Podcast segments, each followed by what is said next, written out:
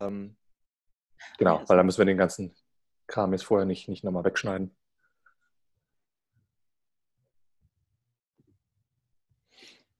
Okay. Dann könntest du ganz kurz erstmal skizzieren, wie es dazu kam, dass du die Kogis in Kolumbien besuchen konntest und wie lange du dort warst, so als technischen Rahmen? Genau. Also ich habe die Kogi äh, kennengelernt ähm, in Frankfurt hier. Und zwar waren zwei von ihnen hier, um äh, über das Kaffeeprojekt zu sprechen, was sie ja machen. Sie verkaufen ja äh, Kaffee, der bei ihnen wächst. Ähm, um äh, sich mit dem Geld, was sie daraus erhalten, das Land, was ihnen in den letzten 500 Jahren abhanden gekommen ist, zurückzukaufen. Und zwei von denen waren eben hier in, in Frankfurt. Ähm, und dann habe ich dem Organisator eine E-Mail e geschrieben. Und ähm, dann äh, habe ich gefragt, ob sie noch einen Übersetzer brauchen, weil mich das interessiert hatte, weil mich das angesprochen hatte. Und er meinte, ja, wir brauchen auf jeden Fall noch einen Übersetzer. Und dann meinte er so, wir brauchen übrigens auch noch einen Schlafplatz. Und ähm, dann ähm, haben sie am Ende bei uns zu Hause übernachtet. Und so haben wir uns halt kennengelernt und dann war sie ein Dreivierteljahr später nochmal in Deutschland und da haben wir uns dann nochmal getroffen, habe ich nochmal äh, auch für sie übersetzt und dann ähm, haben sie mich eingeladen in, in ihr Dorf nach, nach Kolumbien. Und genau, so, so habe ich sie, sie kennengelernt. Und ähm, genau, ich war dort äh, äh knapp drei Monate ähm, und habe da ja mit ihnen die, diese Zeit verbracht in verschiedenen Dörfern und habe dort mit den verschiedenen ähm, Weisen des Volkes mich unterhalten, Zeit verbracht, auf den Feldern gearbeitet, aber hauptsächlich einfach auch über das Leben und die Welt und ähm, die großen Fragen gesprochen. Und aus welchem Grund haben Sie, also gab es einen konkreten Anlass für die Einladung? Ähm, also der, das, das steht auch im, in meinem Buch. Der, der eine äh, von den Mamos hat gesagt, dass er, dass er davon geträumt hat, ähm, dass, ich, dass ich zu ihnen kommen würde. Und ähm, dann war es so, dass sie mich gebeten hatten, ob ich dieses Buch schreiben kann für sie, dass sie gesagt haben, naja, äh, wir, wir haben verstanden, ihr, ihr, ihr jüngeren Brüdern und Schwestern, wie sie, wie sie uns ja so schön nennen, ähm, ihr, ihr lernt durch Bücher und ihr lernt durch Filme. Und deswegen äh, bitte äh, schreibt mal ein Buch. Und ähm, das äh, habe ich gesagt, und dann haben sie mich gefragt, ob ich das machen würde. Und dann habe ich, ähm, hab ich halt zugesagt. Und genau, das äh, ist jetzt auch das Buch, was du jetzt dann bei dir zu Hause liegen hast. Genau. Ähm, oh, jetzt hatte ich gerade eine Frage im Kopf. Du schreibst, eh, also ganz am Anfang, dass sie nach bestimmten Prinzipien leben. Nach bestimmten Prinzipien und Gedanken. Könntest mhm. du mal ein oder zwei dieser Prinzipien irgend, ja, uns, uns vorstellen, die ihr, mhm. ja, ihr Leben, ihre Lebensgewohnheiten, ihre Lebensführung prägen? Mhm. Ja, also es sind, äh, sind sehr, sehr verschiedene, die teilweise in größere sind, teilweise kleinere, teilweise in, in, in Details auch ähm, ja, sich dann, dann ergeben. Ähm, und es ist so, dass also eins dieser, dieser Prinzipien ist zum Beispiel erstmal, dass sie davon ausgehen, dass die Natur genial ist.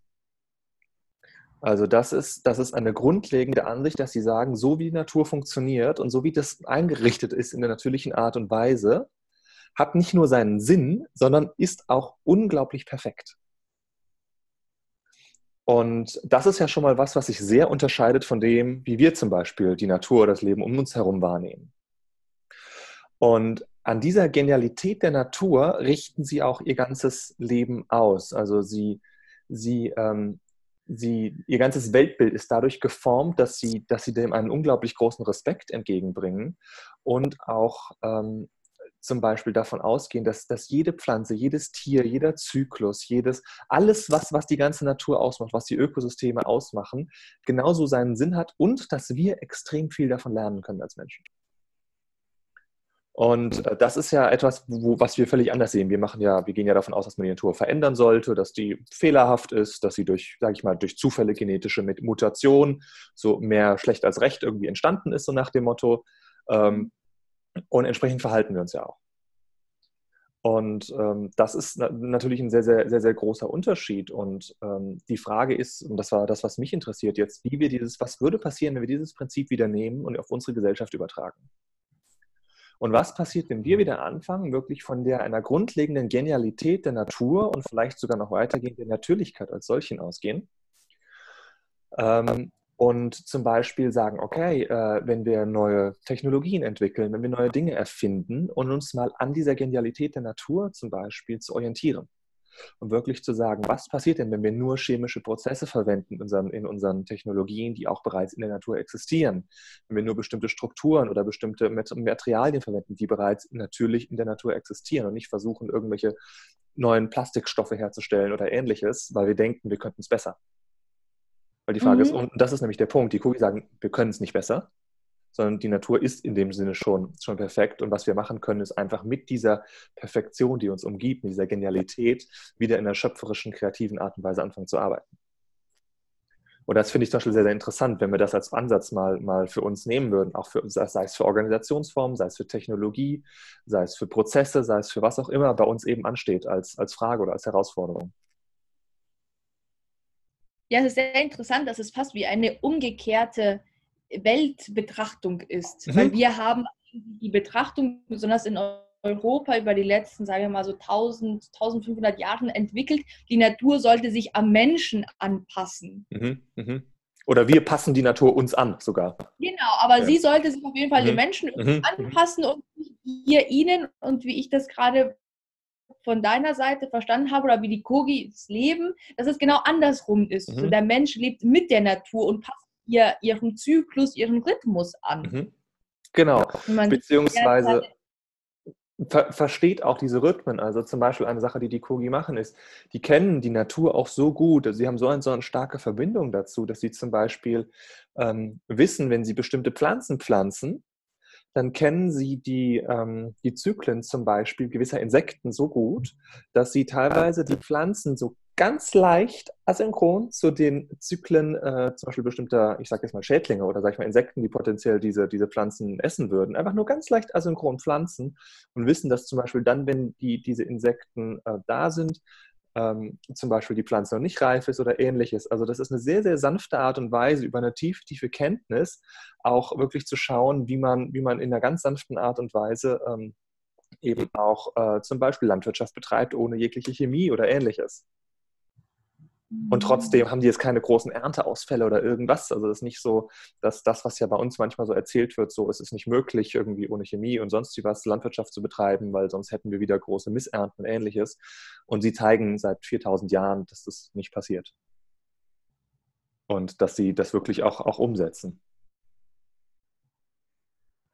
Und die Kogi-Kultur ist schon um die 4000 Jahre alt. Und wie standen Sie dann in so den letzten 1500 Jahren wurde ja auch Südamer Lateinamerika immer stärker europäisiert oder von der ja, von den Industrienationen geprägt. Wie, wie gehen Sie mit dieser Prägung oder mit diesem Einfluss um?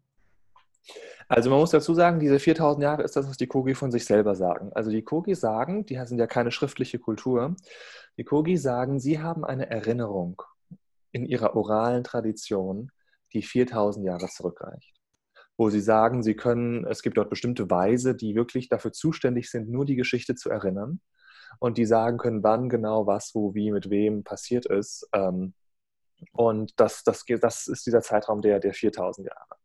Ähm, und ähm, wie, du, wie du schon gesagt hast, in den letzten 500 Jahren seit der Ankunft der, der Spanier ist natürlich sehr, sehr viel, sehr, sehr viel passiert. Und ähm, es gibt die Kogi sind quasi in dem Sinne die Nachfahren der, der Tairona, wenn man so möchte. Die Tairona ist die Kultur, die dort äh, früher komplett ausgebreitet war in dieser Region. Und heute ähm, gibt es noch vier Völker, die von den Tairona abstammen. Es waren, ich glaube, ursprünglich mal um die 80, die die Tairona ausgemacht haben.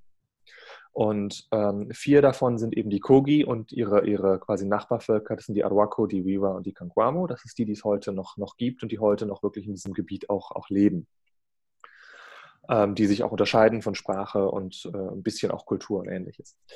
Und ähm, was sie gemacht haben, ist, und das war, glaube ich, auch das Glück, Glück der Kogi, dass sie sich aufgrund dieser ganz, ganz besonderen Geografie, die sie dort haben, in diesem Gebirge, wo sie leben im Norden von Kolumbien, in dieser Sierra Nevada de Santa Marta, ähm, dass sie sich dort zurückziehen konnten in diese hohen Gebirgslagen und dadurch wirklich es auch geschafft haben, ihre ja, ursprüngliche Kultur, ich sage mal zu 80 bis 90 Prozent auf einem präkolumbianischen Status zu erhalten. Das, das ging aber auch nur, weil die, das Gebirge so steil ist ähm, und von mit Giftviechern und stechenden Dingen durchsetzten Dschungel äh, überzogen ist, ähm, wo ähm, es, sage ich es mal, auch für, für die, für die äh, Kolonisatoren nicht, nicht unbedingt äh, attraktiv war, da dort jetzt hochzukrabbeln und irgendwie zu schauen, was es, was es dort oben gibt. Und deswegen konnten die Kogi wirklich in diesen höheren ähm, Höhenlagen auch überstehen und ähm, sind damit von der, von der kreolischen Mehrheitsgesellschaft äh, in Kolumbien ähm, sehr, sehr wenig nur, nur tangiert. Also es gibt bestimmte Dinge, die sich auch geändert haben. Zum Beispiel waren die Kogi früher ähm, stark, ähm, haben sich stark über Fischfang ernährt, also haben viel Fisch gegessen und kaum Fleisch. Ähm, und das ist etwas, was sich zum Beispiel geändert hat, weil die Kogi äh, eben den Zugang zum Meer unten an der Küste verloren haben. Und heute halten sie deswegen zum Beispiel Kleintiere. Also das sind bestimmte Dinge, die sich, die sich geändert haben oder die sich, die sich angepasst haben in dem Sinne. Aber es ist eben bis heute so, dass sie ihre eigene Sprache haben, ihre eigene Kleidung herstellen, ihre, ihre eigenen alltäglichen Gegenstände herstellen, ihre eigenen Häuser bauen, ähm, ihr eigenes Essen anbauen, ähm, ihre eigene Religion haben, ihre eigene Kultur haben, ihre eigene Musik haben. Und das ist wirklich was, was ich glaube, sehr, sehr selten geworden ist heute auf unserem Planeten, dass, dass Völker noch in diesem Zustand wirklich Dinge bewahren konnten.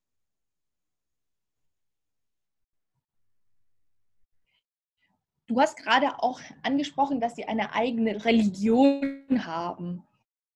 Wie würdest du diese Religion verstehen? Was macht sie aus? Welche sind ihre Merkmale? Wie wurden strichen, als du sie dort besucht hast? Oder wie hast du diese Religion erlebt? Mhm. Also die, die Religion ähm, ist erstmal in dem Sinne, im klassischen Sinne, das, was man vielleicht als, als Naturreligion bezeichnen möchte. Das heißt, sie gehen erstmal von der Grundlebendigkeit von allem aus. Ähm, und dann ist es so, dass man die Kogi, und das ist natürlich auch ein kultureller Aspekt, ähm, als ein Matriarchat bezeichnen könnte. Also die Kogi sind etwas, was eben nicht wie der fast große Rest des Planeten äh, patriarchal geprägt ist, sondern das, wo wirklich noch das Weibliche, die Frau, die Erde ähm, das Heiligste überhaupt darstellt. Ähm, und ähm, das, ist, das ist natürlich was, was sehr, sehr außergewöhnlich ist oder was es kaum noch gibt in diesem Sinne. Ähm, und das zeichnet sich eben auch in der Religion ab. Also es ist, es ist einfach so, dass dass die, ähm, die Religion sehr, sehr friedfertig ist, sehr, sehr auf, auf das Weibliche, auf die Zyklen, auf das Lebendige, ähm, auf die Achtung dem Lebendigen gegenüber ausgelegt ist. Und das beginnt zum Beispiel schon damit, dass sie davon ausgehen, dass, sage ich jetzt mal, Gott im Kern weiblich ist. Also sie, sie gehen da gleich von einer urweiblichen äh, Göttlichkeit aus, ähm, was ja sehr anders ist, als wir, als wir sonst in, in vielen Kontexten ähm, sehen. Und ähm, gleichzeitig ist es so, dass, dass es trotzdem die, das Prinzip der Polarität gibt. Also es gibt immer einen Vater und eine Mutter der Dinge und alles hat quasi Vater und Mutter.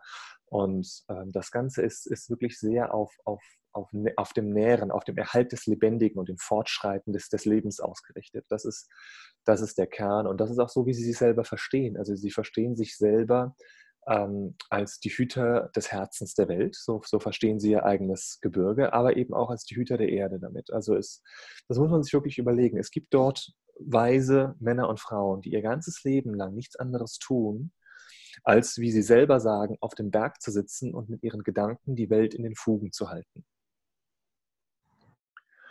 Und ähm, natürlich kann man sagen, hm, vielleicht, wenn man sich die Welt anschaut, klappt es nicht so gut, was die machen. Aber man kann natürlich auch fragen, wie sähe die Welt aus, wenn sie es nicht täten? Ja, genau. Ja. Ich möchte mir das jetzt gar nicht vorstellen. Genau. Und ähm, das, das ist etwas, was natürlich ein sehr, sehr anderes Selbstverständnis ist, dass sie wirklich sagen, wenn man sie fragt, naja, was, wer, wer, bist du oder was machst du? Dann sagen sie, naja, ich bin, ich bin ein Hüter. Also das, das, das Wort des, des, des Hütens ist ein, ein ganz, ganz starkes Prinzip, was sie haben des, des Bewahrens dessen, was ihnen gegeben worden ist. Und da ist zum Beispiel auch eine Vorstellung, die sie haben, die wieder zu dem passt, was wir am Anfang besprochen haben, dass sie zum Beispiel davon ausgehen, dass anders als wir das denken, jede neue Generation weniger weiß als die vorhergehende. Wir gehen ja mhm. von einer, von einer ähm, Vermehrung des Wissens aus, dass wir, ähm, dass wir, und, dass wir in, einem, in uns einem Fortschritt befinden. Die Kogi fragen aber an dieser Stelle, wenn ihr euch das Wort Fortschritt anschaut, wovon schreitet ihr denn eigentlich fort? Also wovon, im mhm. Sinne von, wovon entfernt ihr euch eigentlich? Und ähm, da ist es so, dass, dass das Prinzip der Entwicklung zum Beispiel bei Ihnen gar nicht so, so stark ist in dem Sinne, sondern wirklich das Prinzip des Bewahrens und des Hütens dessen, was wirklich als, als Genialität, als, als Ursprung in dem Sinne ähm, übergeben worden ist. Und das heißt aber nicht unbedingt, dass, dass die Kogi in dem Sinne ähm, jetzt äh, völlig vergangenheitsfixiert sind, sondern ich habe zum Beispiel in meinem Buch auch ein Kapitel genannt, der Ursprung ist immer. Weil der Ursprung ist für sie ein bestimmtes natürliches, grundlegendes Prinzip. Und der Ursprung ist nicht der Anfang, sondern es ist etwas, was immer da ist als Natürlichkeit, wo man sich jederzeit, egal wo oder wann man lebt, sich zu verbinden kann.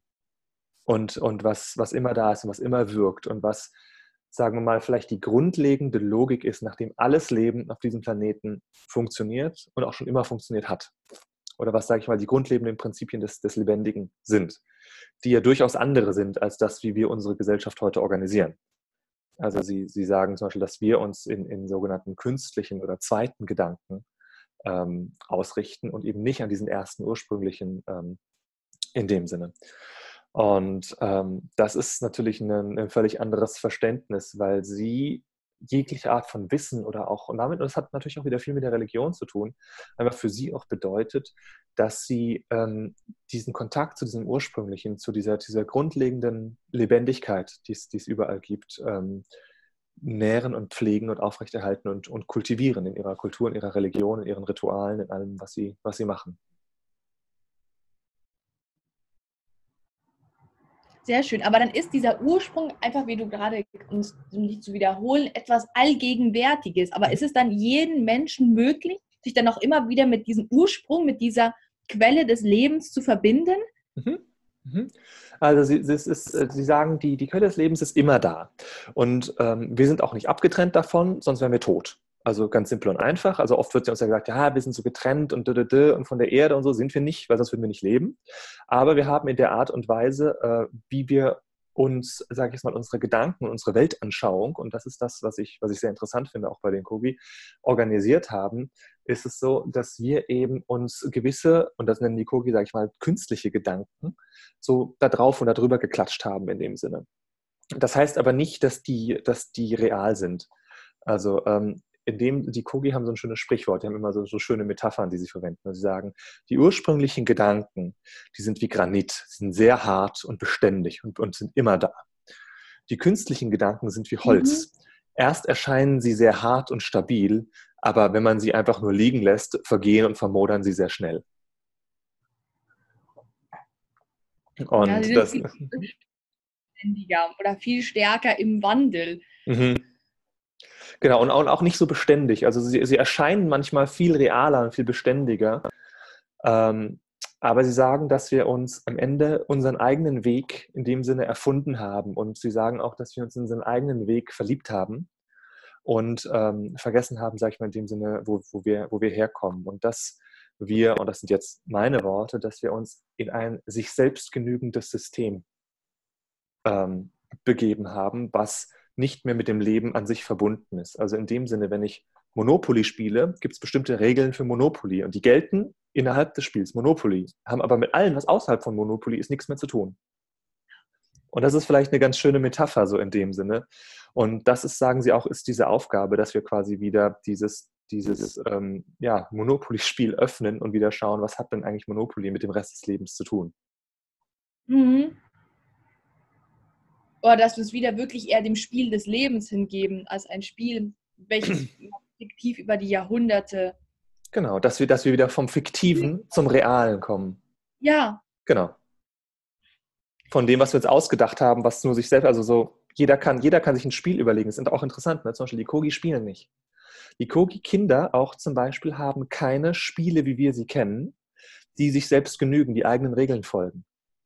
Sondern die Kogi tragen immer etwas bei, auch die Kogi-Kinder, je nach Alter, zu ihrer Gesellschaft, zu dem, was das Leben von ihrem Volk in ihrem Lebensraum ausmacht. Und das ist natürlich je nach Alter was anderes. Und die Art, wie es geschieht, ist natürlich auch spielerisch. Aber es gibt keine, es gibt zum Beispiel kein Spiel, was fangen, wie fangen zum Beispiel oder wie, wie verstecken oder sowas, wo, was einfach nur eigenen Regeln, inhärenten Regeln folgt in dem Sinne. Und da habe ich, hab ich mich auch mal drüber unterhalten, weil sie sagen, die, die Cookies verstehen, dass bereits dort, wenn man sich, sage ich mal, solche Dinge erfindet, die, die nicht mehr mit dem Leben verbunden sind, dass da bereits erste gedankliche Ansätze entstehen können von künstlichen Systemen. Die, die dann mhm. geschlossen sind und so. Und das, das fand ich erstmal sehr perplex, weil ich ja auch hier ganz viel gelesen hatte über die Wichtigkeit des Spiels, wie wichtig ist, dass wir über das Spiel lernen und ähnliches. Ja. Und ähm, da habe ich aber dann verstanden, dass das nicht heißt, dass die nicht spielerisch sind. Das heißt zum Beispiel, die Dreijährigen bekommen oder haben dann vielleicht die Aufgabe, die Einjährigen zu waschen zum Beispiel. Das mag dann auch mal einen halben Nachmittag dauern, weil das natürlich nicht sonderlich effizient ist, wenn die, wenn die das versuchen. Und die haben natürlich auch ganz viel Spaß und machen Quatsch und irgendwie spielen dabei auch. Aber das, was sie an sich tun, ist etwas, was beiträgt. Und ähm, das ist, glaube ich, was, was ja sehr unterscheidet von, von unserem Verständnis auch von, von Spiel zum Beispiel.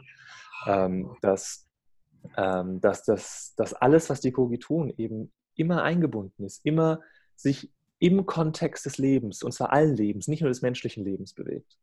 Und das hat mich sehr, sehr beeindruckt zum Beispiel. Und aber welches Verständnis haben Sie dann beispielsweise von Individualität, wenn, wenn Sie sehr stark innerhalb einer, einer natürlichen Ordnung leben?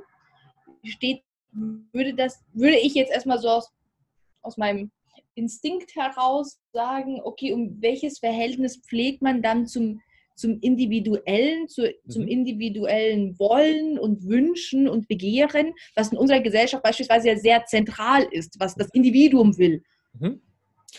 Also die Kogi, ähm, wenn die Kogi Entscheidungen treffen, sind alle Entscheidungen auf drei Ebenen ausgelegt. Das ist die Ebene des Individuums, ähm, die Ebene der Gemeinschaft und die Ebene des Territoriums. Also sie sprechen immer vom individuellen, gemeinschaftlichen und territorialen. Und ähm, die Kogi sind, und das ist interessanter, ich glaube am Ende vielleicht nicht unbedingt individueller, aber souveräner, wirklich im Sinne von einer individuellen Souveränität, als wir es sind. Weil die Abhängigkeiten der Kogi von anderen Menschen viel geringer sind als bei uns. Ähm, die Kogi sind als Familie zum Beispiel ähm, in der Lage, selber für ihre eigene Nahrung, ihre eigene Kleidung und ihre eigene Behausung aufzukommen. Mhm. Und das ist schon mal ein großer Unterschied zu dem, wie wir leben, weil äh, die Kogi damit nicht abhängig sind von ihrem Stamm in dem Sinne für ihre Grundbedürfnisse. Das heißt, ähm, sie sind in dem Sinne natürlich abhängig von der Natur, klar, weil sie natürlich das, das, das, das Holz brauchen und so weiter und so fort, die Nahrung anbauen. Aber ich meine, wenn wir uns mal anschauen, wie das bei uns ist, ich meine, wer von uns wäre wirklich in der Lage, sich selber zu kleiden, zu ernähren und eine Behausung zu finden, ohne mit an, wirklich auch von anderen Menschen abhängig zu sein, die sagen, mache ich oder mache ich nicht? Und das wir ist kaum ja, Hinzu kommt, dass wir sind ja auch noch von Menschen abhängig, die wir nicht mal kennen. Genau. Weil in, innerhalb eines Stamms und also um die Familie, also die Familie lebt ja im Stamm, mhm. dann ist die Familie immerhin, dann, wenn dann von Menschen abhängig, die man kennt. Mhm. Wir sind von Lieferketten und von Menschen abhängig, die in anderen Ländern leben, anderen Gesellschaften, mhm. super langen Transportwegen. Wir können das überhaupt nicht durchschauen, wo super viele ja. Produkte ja. herkommen. Und das ist halt was, was ich, was ich total spannend finde, weil damit die Souveränität des Lebens und auch der eigenen Entscheidungen viel, viel höher ist und ähm, damit auch die, ich sag mal, die Abhängigkeit und damit auch die Erpressbarkeit für diese Grundbedürfnisse einfach nicht so da ist. Das heißt, die Menschen, dadurch, dass nicht einfach jemand anders kommen kann, wenn du nicht das tust, kriegst du nichts zu essen. Oder wenn du nicht das tust, kriegst du keine Nahrung oder keine Kleidung oder keine Behausung, ähm, ist der individuelle Freiheitsgrad viel höher. Und, das, und auch das Leben ist so, dass die Kogi hauptsächlich in der Familie leben. Das heißt, dadurch, dass sie, dass sie ein Gebirge ja haben, wo sie leben, haben sie auf verschiedenen Klimazonen meistens einen Bauernhof. Das heißt, unten einen im tropischen, im gemäßigten Klima und im kalten Klima und haben damit eine sehr, sehr große Vielfalt an Nahrungsmitteln, die sie eben kultivieren können. Und das heißt, in die Dörfer kommen sie eigentlich nur, ich sag mal, alle zehn Tage oder alle zwei Wochen, um dort dann gemeinschaftliche Dinge wirklich zu besprechen. Das heißt, in dem Sinne ist das wirklich tägliche Leben durchaus sehr individuell. Und, mhm. und, und das, was sie wirklich tun, sie stehen auf, was sie wollen, sie arbeiten, wie sie wollen und so weiter und so fort. Also da gibt es niemanden, der ihnen sagt, mach dies oder mach jenes. Gleichzeitig ist es so, dass natürlich durch die Kultur und durch die Werte das, was sie wollen, sich nicht so krass unterscheidet oder zersplittert. Also es kommt jetzt niemand und sagt, ich möchte jetzt unbedingt Seefahrer werden oder ich möchte jetzt Astronaut werden oder sonst was. Ähm, sondern dass, dass ihr Selbstverständnis, und das ist natürlich was, was wir ja heute oft suchen. Ich meine, wie viele, wie viele Menschen sind auf der Suche und in Orientierungsphasen, was wollen sie machen und was ist ihre Berufung und was ist der Sinn ihres Lebens? Und ich meine, das ist ein Phänomen, was wir total haben momentan. Ja, das stimmt. Das haben sie, haben sie, haben sie überhaupt nicht sondern sie selber haben ihr, ihr Selbstverständnis. Und das war, ich habe mal ein Gespräch geführt mit einem äh, zehnjährigen Jungen. Ähm, und ich habe ihn gefragt, was willst du eigentlich mal werden, wenn du groß bist? Was an sich eigentlich eine ziemlich dämliche Frage ist, wenn ich so drüber nachdenke, weil das ja beinhaltet, wenn du was werden willst, dann bist du ja noch nichts. Ähm, aber gut, ich habe es ihm damals so gestellt. Ähm, und ähm, er hat mir dann äh, geantwortet, ähm, also hat mich so angeguckt, so, ich verstehe nicht richtig, was du meinst. Und dann meinte ich, nee, was, was willst du werden, wenn du groß bist? Und er meinte, ich will ein Mensch werden. Und da meinte ich, okay, wie ein Mensch, bist doch schon ein Mensch. Und dann hat er mich auch wieder angeguckt, als ob ich so ein bisschen blöd wäre. Ähm, und meinte, naja, ich möchte ein Mensch werden. Und dann meinte ich, okay, was, was heißt es denn für dich, ein Mensch zu sein? Dann meinte er, ich möchte Verantwortung übernehmen für mich selbst, für meine Familie, für mein Volk und für mein Land. Das hat dir ein zehnjähriges das Kind mir, gesagt. Das hat mir ein zehnjähriges Kind gesagt. Weil ein Erwachsener würde das hier ja unbedingt antworten. Exakt, exakt. Und das war was, wo ich wirklich gedacht habe, wow, welchen Grad wirklich von, von Reife hat bereits dort ein zehnjähriges Kind? Und es, es, ich habe dann weitergefragt und meinte, naja, was bedeutet das denn? Dann meinte ich, naja, ich möchte, gut, äh, ich möchte gut für meine Familie sorgen, ich möchte mich gut um mein Land kümmern, ich möchte die Erde gut erhalten ähm, und ich möchte dafür sorgen, ähm, dass ich ähm, das Wissen meiner Ahnen äh, erhalten kann und weitergeben kann an meine Kinder. Und da war ich, da war ich extrem beeindruckt, ähm, sowas, sowas zu hören in dem Sinne. Also was ein Selbstverständnis als, als Mensch ähm, hinter, hinter, hinter dieser Kultur steckt oder hinter wirklich dieser Art und Weise zu leben.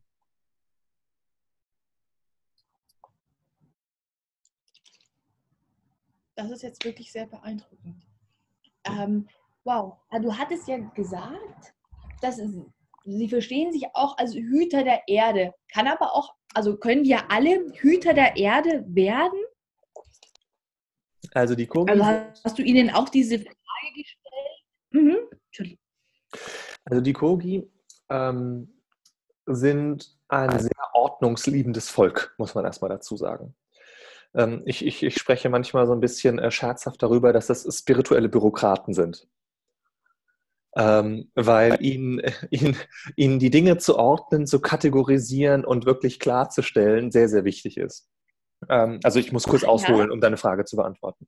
Mhm. Das heißt, es ist an sich auch erstmal ganz, ganz plausibel, weil sie sagen, naja, wenn es uns darum geht, in ein Gleichgewicht zu halten, ein Gleichgewicht herzustellen oder in ein Gleichgewicht zu kommen, dann müssen wir erstmal die einzelnen Teile kennen dessen, was sich da überhaupt im Gleichgewicht befinden soll. Und ähm, das bedeutet, dass sie sehr, sehr auf Zuständigkeiten achten. Also es ist zum Beispiel so, dass sie sagen, nicht nur, also sie als Volk der Kogi sind zuständig für die Sierra Nevada de Santa Marta oder die Gonawindua, wie sie es nennen in ihrer, in ihrer Sprache. Ähm, und sie ähm, und haben aber gleichzeitig zum Beispiel in jedem Flusstal andere Zuständigkeiten. Also es gibt dann bestimmte Weise, die für bestimmte heilige Orte in ganz bestimmten Flusstälern zuständig sind. Und für sie wäre das das Schlimmste, wenn die jetzt anfangen, da irgendwie gegenseitig zu sagen, hier, ich arbeite jetzt aber mal woanders oder ich gehe hierhin oder ich gehe dahin, sondern das ist, das ist sehr, sehr wichtig, äh, wirklich im Sinne eines, wenn man, wenn, wenn man sich zum Beispiel Ökosystem anschaut, dann hast du eine bestimmte Art und Weise, die an einer genau bestimmten Stelle im Ökosystem eine ganz spezifische Funktion hat und dort was, was beiträgt zum, zum, ganz, zum ganzen Lebendigen dieses Ökosystems. Und wenn der Affe aber auf einmal sagt, oh, ich würde lieber im Fluss schwimmen, dann würden die Dinge auch anfangen schief zu laufen, so in dem Sinne. Und genauso sehen sie das auch für den Menschen. Das heißt, ähm, für sie bedeutet das ähm, wirklich, dass wir ganz, ganz bestimmte konkrete Aufgaben haben. Und das gilt auf verschiedenen, das gilt auf verschiedenen Ebenen. Also das geht einerseits auf der Ebene des Individuums, dass man wirklich schauen muss, was, was als Individuum ist, ist das, wo ich hingehöre im Sinne von meinem Platz im Leben. Das gilt aber auch zum Beispiel für bestimmte ähm, für bestimmte Menschen in bestimmten Regionen, für bestimmte Völker und ähnliches. Das heißt, sie sagen, es gibt schon Grund, warum man zum Beispiel an bestimmten Orten geboren wird, warum die Vorfahren von bestimmten Orten herkommen. Und sie gehen von einer, anders als wir das ja tun, von einer ganz, ganz engen Verbindung von Mensch und Land aus. Also sie sagen, es ist nicht so, dass wir irgendwo leben können oder sollten, sondern es gibt bestimmte Orte, zu denen wir gehören, an die haben wir eine Anbindung. Klar, wir können woanders hingehen, aber das Land hat nichts mehr mit uns zu tun. Und sie sagen, dass das zum Beispiel eine absolute Grundlage dessen ist, warum überhaupt die Umweltzerstörung, wie wir sie momentan erleben, möglich ist. Weil diese Entkoppelung vom Menschen mit einem bestimmten Land äh, passiert ist. Und ähm, Sie sagen zum Beispiel, dass wir eben, um jetzt zurück zu einer Frage zu kommen, dass wir quasi jeder die Aufgabe haben, einen bestimmten Ort zu hüten, einen bestimmten Landesteil. Niemand hat die Aufgabe, die ganze Erde zu hüten oder den ganzen Kontinent oder riesige, riesige äh, Sachen. Also diese, diese Idee einer globalen Lösung ist ihnen völlig fremd oder halten sie auch für absurd. Mhm. Weil sie sagen, wir können uns nur wirklich um Dinge kümmern, zu denen wir auch einen Bezug haben, wo wir auch überhaupt in Beziehung treten können, wo überhaupt auch eine emotionale Verbindung da ist. Und sie sagen ganz platt, Menschen schützen das, was sie lieben. Das weiß jeder von seiner eigenen Familie. Wenn, wenn der eigenen Familie was passieren würde, würden die allermeisten Menschen hergehen und diese Familie schützen. Und das Gleiche tritt aber, ja. trifft aber auf das Land zu. Wenn aber irgendwo wir jetzt hier lesen, äh, dass in, keine Ahnung, in Australien oder in, in Amazonas oder sonst was, dann können wir das zwar ähm, mental und kognitiv uns anschauen und so, aber es, es, es bedeutet de facto nichts für uns in unserem Leben. Oder zumindest nicht direkt. Also wir, es, ja, es bedeutet schon was, aber wir spüren es irgendwie nicht. Also es ist nicht sichtbar, nicht fühlbar, nicht erlebbar ja, in dem Sinne. Genau. Unserem innersten Kern, so unserer Familie oder unserem unmittelbaren Umfeld, genau. mit dem wir wirklich eine liebevolle pflegen, was ja, genau. passiert. Und wenn wir zum Beispiel wieder an dem Ort, wo wir sind, hingehen und dort wieder eine konkrete Beziehung haben, zu wirklich dort, wo wir sind, das muss gar nicht groß weit sein, das kann nur das Waldstück nebenan sein oder der Bach nebenan oder der Fluss nebenan. Und wir wieder wirklich sagen, wirklich, wir kennen diesen Fluss, wir kennen diesen Wald, wir kennen diesen Bach, wir haben da wieder eine Beziehung zu. Wir kennen vielleicht sogar einen bestimmten Baum, zu dem wir immer gehen oder einen bestimmten, einen bestimmten Ort. Und wenn dann auf einmal Menschen kommen und zum Beispiel sagen, oh, wir hacken jetzt hier das Holz ab und so weiter und so fort oder machen irgendwie was, dann ist auf einmal eine völlig andere Motivation da zu sagen, auf gar keinen Fall. Äh, wir, wir, stehen ein für diesen Ort und, und schützen den in dem Sinne. Mhm. Und ähm, dass wir auch, also das ist ja das, ich habe ja gesagt, es gibt das Individuelles, Gemeinschaftliche und das Territoriale und dass wir auch zum Beispiel uns mal wieder bewusst machen können, dass wir, ähm, dass Orte eine Bedeutung in unserem Leben haben können. Also dass man zum Beispiel für eine bestimmte Tätigkeit auch an einen bestimmten Ort gehen kann. Dass wenn man, ich sage jetzt mal ein Beispiel, wenn man, wenn man in einer Beziehung ist und manchmal kriseln ja Beziehungen, dass man sagt, okay, vielleicht wenn wir ein Konfliktgespräch führen müssen mit unserem Partner oder unserer Partnerin, schauen wir mal, welcher Ort ist denn überhaupt passend, um dieses Gespräch zu führen? Führen wir das jetzt in unserem Schlafzimmer? Oder in unserem Wohnzimmer? Oder gibt es vielleicht einen bestimmten Ort, wo wir hingehen und zu sagen, wir gehen ganz bewusst dorthin, um dort über dieses Thema zu sprechen? Mhm. Das ist zum Beispiel was, was die Kogi sehr tun. Also das, das, und auch was, was, was wir vielleicht wieder mitnehmen können, dass wir uns fragen, was passt denn eigentlich als Ort auch, um eine, um bestimmte Dinge wieder ins Gleichgewicht zu springen. Oder wenn ich zum Beispiel, weiß ich nicht, mich mit meinem Finanzberater treffe, wo treffe ich mich mit dem? Wo ist, wo ist vielleicht ein guter Ort, um über Geld zu sprechen? Oder ähnliches. Und äh, muss ich mich wirklich immer nur im, im, im, im Besprechungsraum mit dem treffen oder gehen wir vielleicht irgendwo zusammen spazieren oder ähnliches? Und das ist was, was, mhm. was, was was, in, was ganz, ganz wichtig ist. Und natürlich da auch die Frage, sind wir alle Hüter der Erde? Natürlich sind wir alle Hüter der Erde, aber wir sind nicht alle für alles zuständig. Mhm. Sondern es wird schon aufgeteilt genau. in unterschiedlichen Zuständigkeitsbereiche. Ja, ja, ja der, der, Eisbär läuft, der Eisbär läuft auch nicht im Amazonas rum. Ja, also, noch nicht. Ja, noch nicht. ja. Jetzt beiseite. ja. Äh, du hattest ja gesagt, dass die Kogis, also das einige wenige schon mal in, in Europa gewesen sind. Wie sehen Sie eigentlich die Industrienationen? Also welches Bild haben Sie von der Gesellschaft, in der wir leben? Also die Cookie, die Cookie ähm, halten uns, wie ich schon am Anfang gesagt habe, für die jüngeren Brüder und Schwestern. Das heißt, sie haben so eine Art, ich sag mal, vorsichtig, ähm, eine wohlwollende Gutmütigkeit, mit der sie generell auf uns äh, äh, blicken, wirklich im Sinne von eines älteren Bruders, der zu einem jüngeren Bruder, eine ältere Schwester, mit die mit einer jüngeren Schwester irgendwie in Kontakt tritt, nach dem Motto, naja, ihr seid ja noch klein. So nach dem, nach dem Sinne.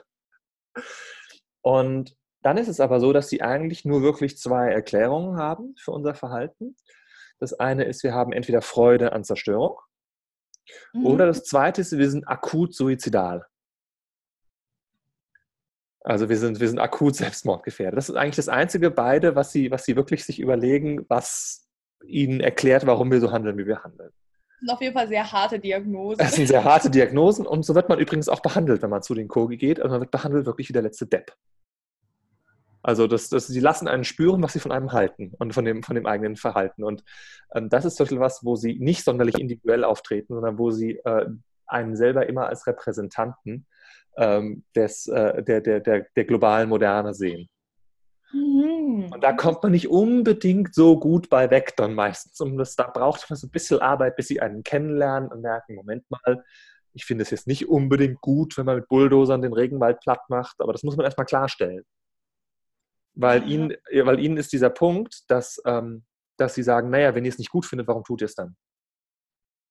Mhm. Also diese, diese Art von Gespaltenheit und Aufgetrenntheit, die wir ja haben. Also ich meine, vermutlich ist es ja selbst so, wenn ich jetzt, ich sag mal, Baggerfahrer ähm, bin in irgendwie einem Kohletagebau, würde ich mal vorsichtig behaupten, finde ich das nicht unbedingt super, was ich da tue, aber ich tue es halt, weil ich muss halt Geld verdienen und so weiter und so fort. Ja. Und das ist aber was, was sie sich nicht vorstellen können. Das heißt, diese Art von Unauthentizität oder sage ich mal nicht handeln nach den eigenen Wertevorstellungen ist was, was sie nicht kennen. Also ist ihnen völlig schleierhaft, warum man sowas tun sollte. Ähm, und das, das braucht immer ein bisschen Zeit, bis man ihnen das erklärt hat und so. So richtig verstehen tun sie es nicht, aber irgendwann akzeptieren sie es so halbwegs. Mhm. Und, aber dass ähm, du nur die Gesellschaft bist, aus der du kommst. Und genau. dass du nicht mit allem einverstanden sein mhm. musst. Also du bist ein Repräsentant ja. der Industrienation, wenn du bei ihnen bist. Ja, schon, also sehen sie einen, aber man muss ihnen dann erklären, dass man das vielleicht nicht ist oder dass es da auch Unterschiede gibt. Und das finden sie ja. erstmal sehr, sehr dubios ähm, weil sie das auch nicht kennen, weil ihre Art auch Entscheidungen zu treffen eine ganz anderes. Also die Kogi sind ähm, keine Demokratie, das heißt, es geht nicht um die Mehrheit. Ähm, sie haben auch keinen Häuptling, das heißt, sie sind auch keine Hierarchie. Es ist nicht einfach so, dass oben jemand sagt und die anderen unten machen das, sondern sie sind eine Konsensgesellschaft. Das heißt, sie treffen Entscheidungen darüber, dass sie sich alle in den Einklang bewegen. Mhm. Und das klingt jetzt vielleicht aus unseren Augen erstmal ganz süß, aber ich meine, wenn man überlegt, dass das ähm, 27.000 Menschen sind, ist es schon nicht mehr so süß. Weil mhm. äh, wenn, wir, wenn wir nur mal überlegen, wenn wir ein Unternehmen zum Beispiel haben, wo 50 Mitarbeiter sind, wie schwierig oder einfach ist es da überhaupt mal eine gemeinsame Entscheidung zu treffen oder noch kleiner eine Familie von, sage ich mal, fünf Mitgliedern. Dort mal zu schaffen, eine gemeinsame Konsensentscheidung für was zu treffen, zeigt uns, dass, äh, dass die Arten und Weisen, wie die Kogi auch ihre Kultur entwickelt haben und wie sie überhaupt auch in der Lage sind, daraus mit wirklich so vielen verschiedenen Menschen Konsensentscheidungen zu treffen, ähm, einen sehr, sehr hohen Grad auch an, an gesellschaftlicher Entwicklung oder an, an, Zivilisation, wenn man so möchte, beinhaltet. Ähm, und noch, um noch einmal zurückzukommen zu deiner Frage. Also ich habe Sie gefragt, was Sie das Absurdeste finden bei uns hier oder was, was, was, was ist das, was Ihnen am meisten aufgefallen ist? Haben Sie sich kurz besprochen, überlegt und waren dann der Meinung, das Absurdeste, was Sie hier gesehen haben, sind Tunnel. Die Idee, ein Loch durch den Berg zu machen, um schneller anzukommen, haben sie, also ist ihnen völlig schleierhaft, warum man das tun sollte. Und ähm, ich habe sie gefragt, aber warum denn? Also es macht doch Sinn, du brauchst weniger Zeit, du kommst schneller hin. Aber sie meinen, aber warum wollt ihr denn schneller ankommen? Was habt ihr denn davon? Mhm. Also wozu schneller? Ja. Und das ist natürlich, und das ist auch was, wo ich um ehrlich zu sein, auch Ihnen, das, das konnte ich Ihnen nicht richtig beantworten. Ja. Ähm, weil es, es gibt ja eigentlich auch nicht so richtig so einen Grund dafür. Ähm, und ja, das, das, das, das war mit Abstand das Absurdeste, was Sie meinten, was Sie hier, hier gesehen haben. ähm, genau. ich war ähm, im Sommer waren wir in Frankreich für zwei Wochen mal rein zu Fuß unterwegs. Da haben wir gemerkt, dass wir in zwei Wochen so viel zu Fuß geschafft haben, wie glaube ich in einem, also im Auto hätten wir es wahrscheinlich so in ein bis zwei Stunden geschafft. Mhm. Aber mhm. was für eine Entschleunigung das auch mal mit sich bringt, mhm. nicht Auto oder in irgendein Fahrzeug zu sein, mhm. sondern dich einfach nur auf deine Füße mit Gepäck zu verlassen und einfach mal in diesen Rhythmus zu gehen, mhm. dass du automatisch entschleunigst. Ja. Anderes Gefühl für Zeit bekommst und eben auch fürs Ankommen, dass es mhm. gar nicht so sehr geht darum, irgendwo anzukommen, sondern um, um diesen Weg auch. Mhm. Es gibt, ja, es gibt ja dieses schöne Zitat von Goethe, nur wo du zu Fuß warst, bist du wirklich gewesen. Ja. ja. Mhm. Hätte den Kogis wahrscheinlich gefallen. Richtig, richtig. Vielleicht noch, noch einen Punkt ähm, zu, dieser, zu dieser sozialen Organisation. Und das ist, glaube ich, auch was, wo wir viel von den Kogi lernen können, weil die Kogi sehr, sehr vorausschauen und sehr, sehr weise äh, mit vielen Dingen, ähm, die das Menschsein nun mal so ausmacht, umgehen. Ein Beispiel sind zum Beispiel Emotionen. Also sie wissen, ähm, dass, dass die menschlichen Emotionen potenziell äh, Gefahren bergen können, wenn sie eben aus dem Gleichgewicht und außer Kontrolle äh, geraten und sind deswegen ein unglaublich präventives Volk. Das heißt, sie ähm, haben eine, also um nur mal ein Beispiel zu nennen, sie haben eine, eine Institution, ein, ein Ritual, wenn man so möchte, wo sie sich alle zwei Wochen treffen, um gemeinsam, ähm, zwar in Männer und Frauen getrennt, das ist auch was, was ihnen sehr, sehr wichtig ist, ähm, dass, äh, dass alle Männer zusammen und alle Frauen zusammen über alles Gute und alles Schlechte, was die über die anderen in den letzten zwei Wochen gedacht oder gesagt haben, sprechen und das öffentlich machen. Und das wird quasi moderiert von den Mamos, von diesen Weisen, die dann mit diesen Gedanken arbeiten und schauen, wo kommen diese Gedanken her, wie können wir diese Gedanken ausgleichen. Und das ist natürlich etwas, was, ähm, ich sag mal, Konflikte in einem Stadium bereits identifiziert und auch äh, löst und, und, und überhaupt, äh, sage ich mal, zum Thema macht, lange bevor sie zu einem echten, ernsthaften Problem geworden sind, lange bevor wirklich irgendwelche Menschen anfangen zu handeln und irgendwie anderen irgendwas anzutun oder sonst wie was. Ähm, und auch dieses Bewusstsein, dass diese Dinge nicht wie bei uns ganz oft einfach unter den Teppich gekehrt werden. Ich meine, wenn man sich mal anschaut, in Arbeitsplätzen heißt es ja ganz oft, ja, äh, bitte das Private zu Hause lassen, so nach dem Motto, das hat hier, hat hier keinen Ort und so, sondern dass man wirklich auch weiß, dass, dass diese Dinge Raum brauchen. Und ähm, einfach auch ganz, ganz souverän damit umzugehen, dass, dass diese Dinge nun mal, nun mal entstehen und das eben auch ausgleichen zu können. Das, das finde ich auch so, so schön und wirklich ein Zeichen von dieser hohen Entwicklung, die für mich die Kogi aus, ausmachen wenn wir einfach nur mal uns so ein kleines Detail nehmen und mal wieder schauen, was würde es denn bedeuten, wenn wir das mal zum Beispiel nur mal in der Familie machen oder an einem Arbeitsplatz, dass man wirklich sagt, man nimmt sich mal den Raum, darüber zu sprechen, über die guten und die schlechten Dinge, die man über die anderen gedacht oder gesagt hat. Was würde das bedeuten? Was würde das verändern im sozialen Zusammenhalt, überhaupt in der Art und Weise, wie wir miteinander Beziehung treten? Das stimmt.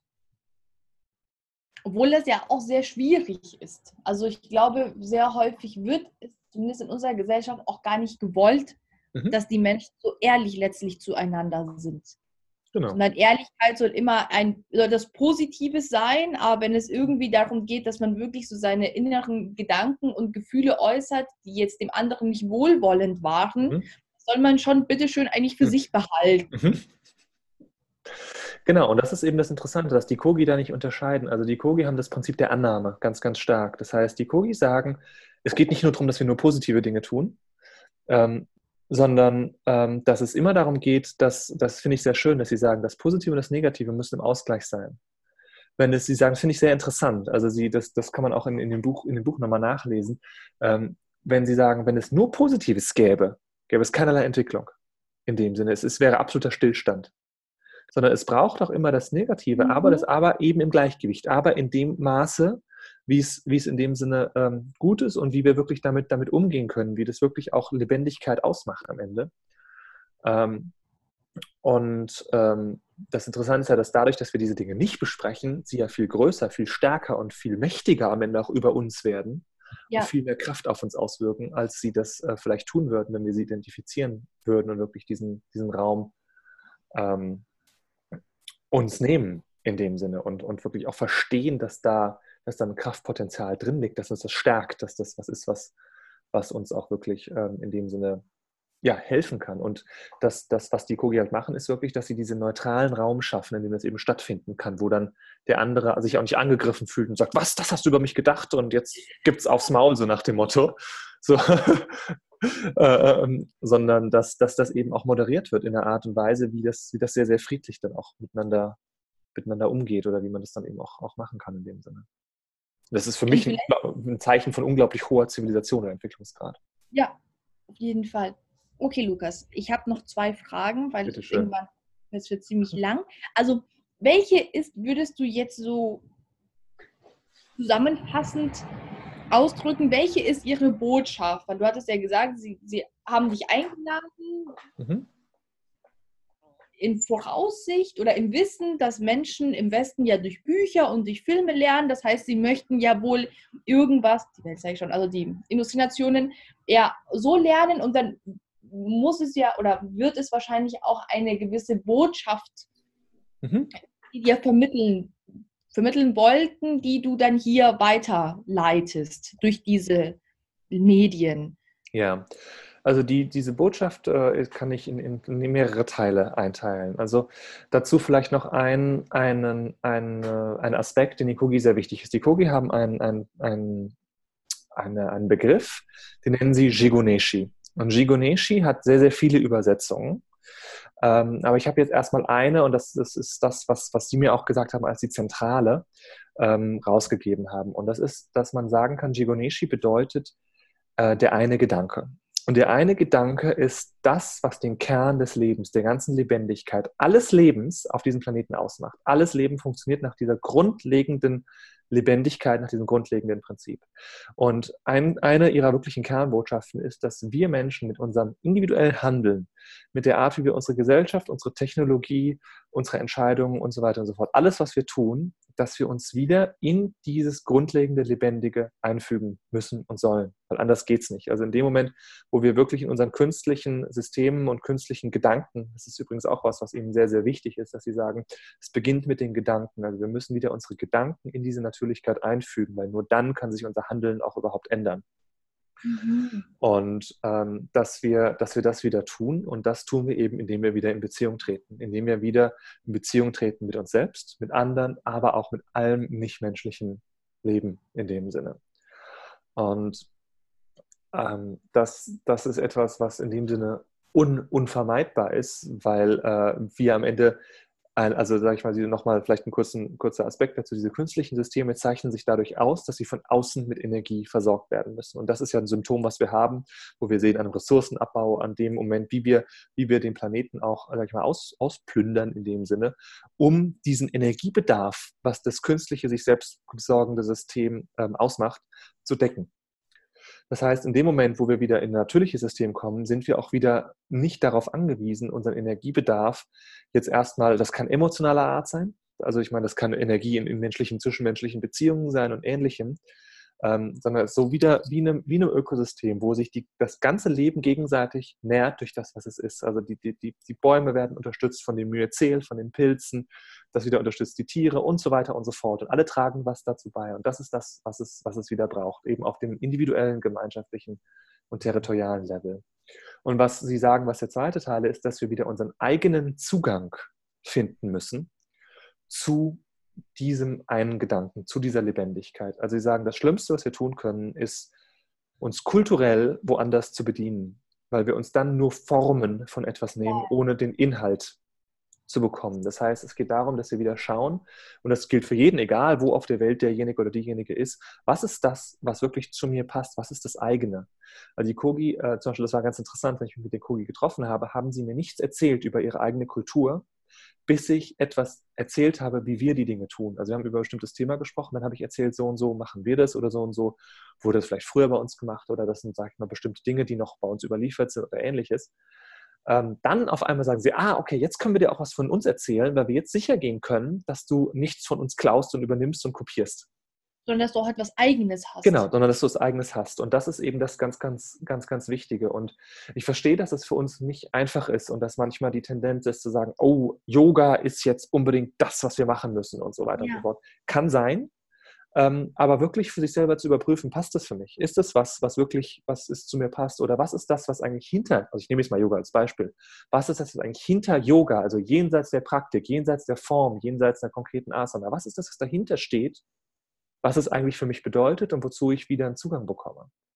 Denn wenn wir das anders machen, ist es so, dass uns diese Dinge sogar weiter von uns wegführen können, als wieder zu uns hin.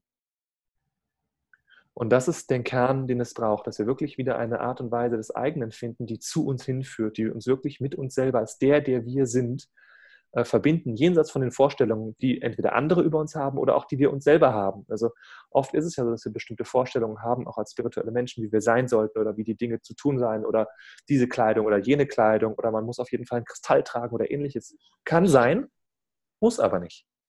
Und das wirklich zu überprüfen und da in dieses, in dieses eigene zurückzufinden, ist etwas, was den Kogi sehr, sehr wichtig ist, weil nur das uns wirklich auch verwurzelt und stärkt und uns auch überhaupt wieder in die Lage versetzt, uns ähm, um den Planeten zu kümmern am Ende des Tages. Das sind auf jeden Fall sehr ermutigende Worte. Mhm. Also schon optimistisch, was die jüngeren ja. Geschwister anbelangt. Die, die, die Kogi sind, sind da auch sehr, äh, sehr pragmatisch. Wenn es keine Hoffnung gäbe, würden sie nicht mit uns reden. Ganz einfach. Es wird Energieverschwendung. So.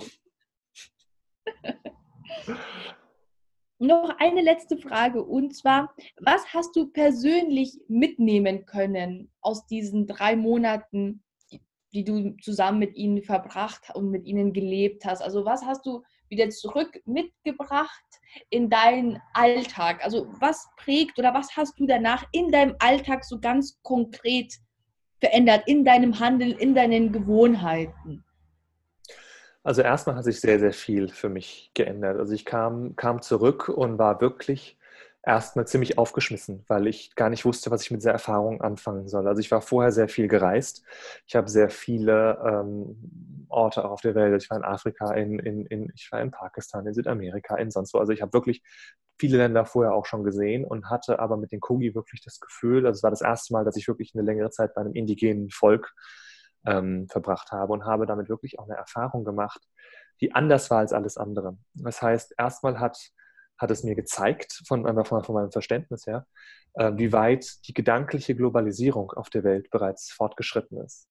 Also inwieweit wir, egal ob ich jetzt in Islamabad oder in Jordanien oder in Marokko oder in Südamerika oder in den USA oder in Europa bin, wie weit zum Beispiel in der urbanen Moderne diese Gleichschaltung der Gedanken, der Ziele, dessen, was die Menschen ausmacht, was die Menschen wollen, wonach sie streben, bereits fortgeschritten ist. Und wie sehr sich wirklich dieses indigene Volk der Kogi noch, noch unterscheidet daraus. Und um ehrlich wusste ich am Anfang überhaupt nicht, was ich damit machen soll. Ich war hier und ich habe gedacht einfach nur, wie soll ich diese beiden Welten der, der, der urbanen, globalen Moderne und die dieses indigenen Volks irgendwie zusammenbringen. Was soll ich jetzt damit machen? Und deswegen hat zum Beispiel auch das Schreiben meines Buches länger gedauert, weil das für mich ein, ein, Zeit, ein Prozess war, wo ich wirklich erstmal für mich rausarbeiten musste. Was heißt es denn eigentlich, wirklich diese Dinge zusammenzubringen? Wie ist das überhaupt möglich? Und ähm, danach haben sich sehr viele Dinge geändert. Zum Beispiel ist es so, dass äh, wir momentan einen Kinofilm produzieren, und anfangen, wo es auch um die Kogi geht und um die Frage der Kogi, wie diese Prinzipien, die die Kogi haben und diese Arten und Weisen und diese Sichtweisen, wo wir die bereits heute hier wiederfinden. Das heißt, was sich für mich verändert hat, ist wirklich auf die Suche zu gehen nach diesem eigenen, wirklich zu schauen, was bedeutet es hier bei uns?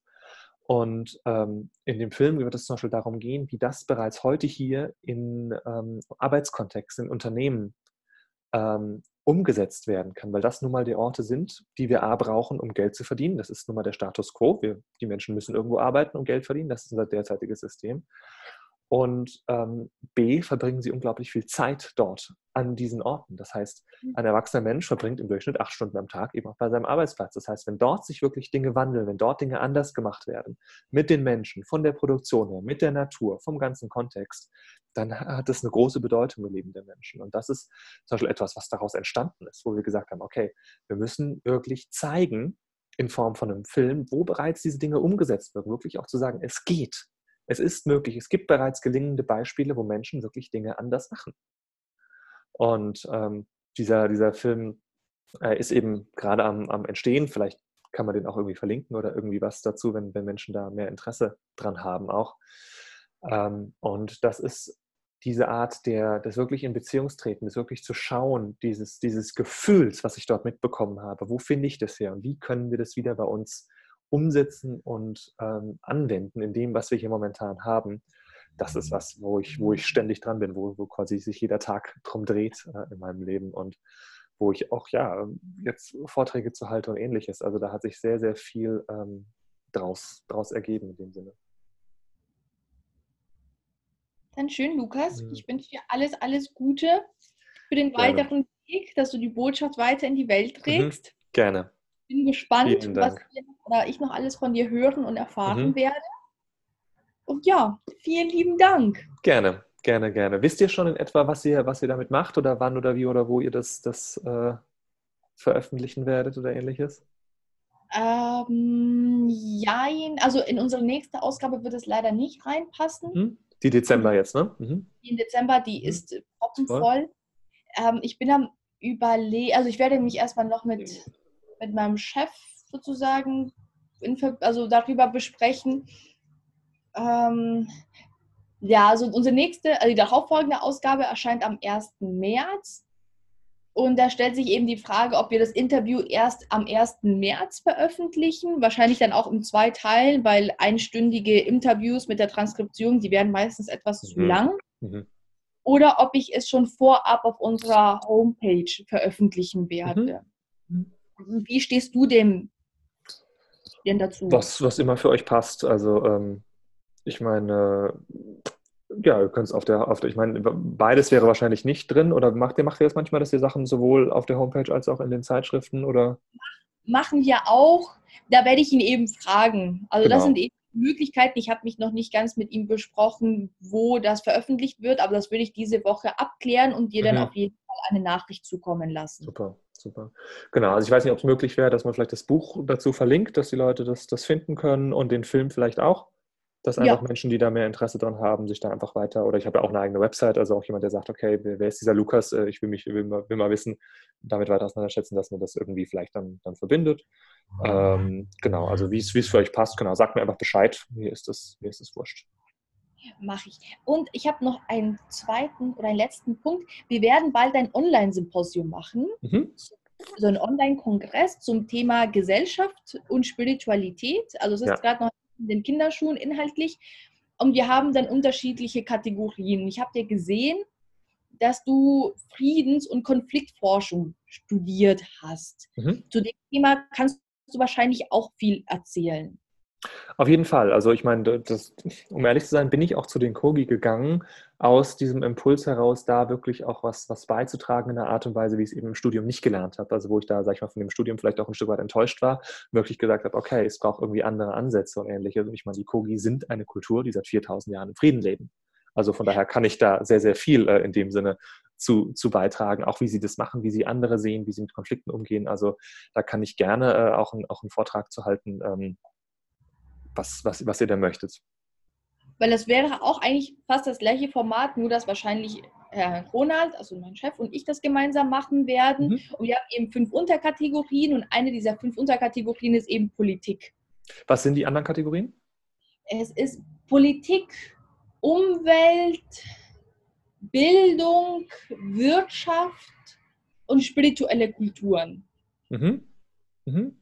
Und ich dachte eben, zu der Friedens- und Konfliktforschung würde er eigentlich sehr gut in die Politiksparte ja. passen. Und da kannst du eigentlich genau, also. Ich könnte auch was zur Wirtschaft machen, wenn ihr, wenn ihr möchtet. Also auch das ist man, da geht es ja in dem Film drum. Also da habe ich jetzt viel auch, auch geresearched, zum Beispiel, ähm, was, was Menschen auch wirklich anders machen. Also da könnte ich auch Beispiele aufzeigen und ähnliches. Also auch wenn, wenn ihr da, wenn ihr da Interesse habt. Weil das was mhm. ist, was, was mir momentan auch, sag ich mal, mehr am, am Herzen liegt, das, weil ich das Gefühl habe, nur wenn wir schaffen, die Wirtschaft wirklich umzustrukturieren, schaffen wir auch überhaupt, dass sich was ändert. Mhm, das heißt, du würdest jetzt erstmal so eher den Impuls haben in, die, in diese Kategorie Wirtschaft. Ja. Also das ist auch, auch das, wozu ich jetzt hauptsächlich auch Vorträge halte, dass ich mhm. wirklich sage, wie, wie, wie schaffen wir es wirklich in unserer Wirtschaft, in unseren Organisationen, in unseren Unternehmen auch was von den Kogi oder von den Urvölkern zu lernen und, und dort auch äh, wirklich die Dinge anders zu machen. Weil das ist für mich der Kernpunkt, weil ich sage, die Wirtschaft ist der zentrale Faktor, der für die Umweltzerstörung verantwortlich ist die Art, wie wir wirtschaften. Und deswegen ist das für mich der Kernpunkt, wo ich sage, das ist, da liegt es mir am meisten am Herzen, dort anzusetzen. Auch weil die Kontexte in dem Sinne, weil die Hallo? Kontexte. Hallo, hörst du mich? Ja, Hallo, ich höre dich. Okay. Alles gut. Äh, Genau, also deswegen ähm, ist, ist für mich die Wirtschaft auch eben der Punkt, wo ich sage, da macht es für mich am meisten Sinn anzusetzen, weil die Kontexte klein genug sind als riesige politische, politische äh, Systeme. Und ich hatte schon öfter wirklich auch mit Unternehmern und Ähnlichem gesprochen, auch über die Kogi, die gesagt haben, okay, das hat mich so inspiriert. Ich habe jetzt zwar ein Unternehmen mit 50 Mitarbeitern, aber wir machen jetzt Dinge anders und so. Und da habe ich das Gefühl, dass der Wirkungsgrad sehr direkter und sehr schneller ist als, als zum Beispiel beim Thema Politik. Deswegen ist das was, was mich mehr ansprechen würde. Aber wenn ihr sagt, nee, äh, da haben wir schon was, ich würde auch was zum Thema äh, spirituelle Kulturen machen oder ich würde auch was zum Thema Politik machen. Also das, was die Kogi da uns, uns mitgeben, ist so reichhaltig, dass man sich da einfach einen Aspekt rausnehmen kann und gucken Mhm. kann, wohin soll es gehen. Okay, super. Dann gebe ich das weiter. Oh, danke. Da freue ich mich schon auf das nächste Gespräch. Ja, Ich halte dich auf dem Laufenden. Wahrscheinlich melde ich mich dann diese Woche sowohl mit einem Interviewtermin und auch wie wir mit dem Interview, das wir gerade aufgezeichnet haben, arbeiten und perfekt. Halten perfekt. werden. Ja, ja, sehr gerne. Nee, genau. Also ich denke, Wirtschaft, Wirtschaft, also von meinem Gefühl her wird es, wird es am meisten passen. Und wann, wisst ihr schon, wann ihr den Kongress machen wollt? Ja, im Februar, März, also irgendwo im Frühjahr, also ungefähr in einem halben Jahr Pi mal Daumen. Wir fangen halt jetzt schon mit den ersten Interviews an und mit den Vorbereitungen und man braucht ungefähr so ein halbes Jahr Vorlaufzeit, also irgendwo im Mhm. Frühjahr. Okay, super. Okay. Eine gute Gut. Phase im Frühling, um neue Impulse zu setzen. Mhm. Genau, da müsste ich mir dann wahrscheinlich einen Ort suchen, wo es lichttechnisch dann auch gut passt, weil dann das Video ja auch verwendet würde. Ne? Genau. Okay, super. Gut, dann weiß ich Bescheid und dann freue ich mich, wenn ich was von dir höre. Ich mich auch. Mach's gut. Hab Genau, eine bis- schöne Woche. Bis ja, bald. du auch. Bis dann. Tschüss.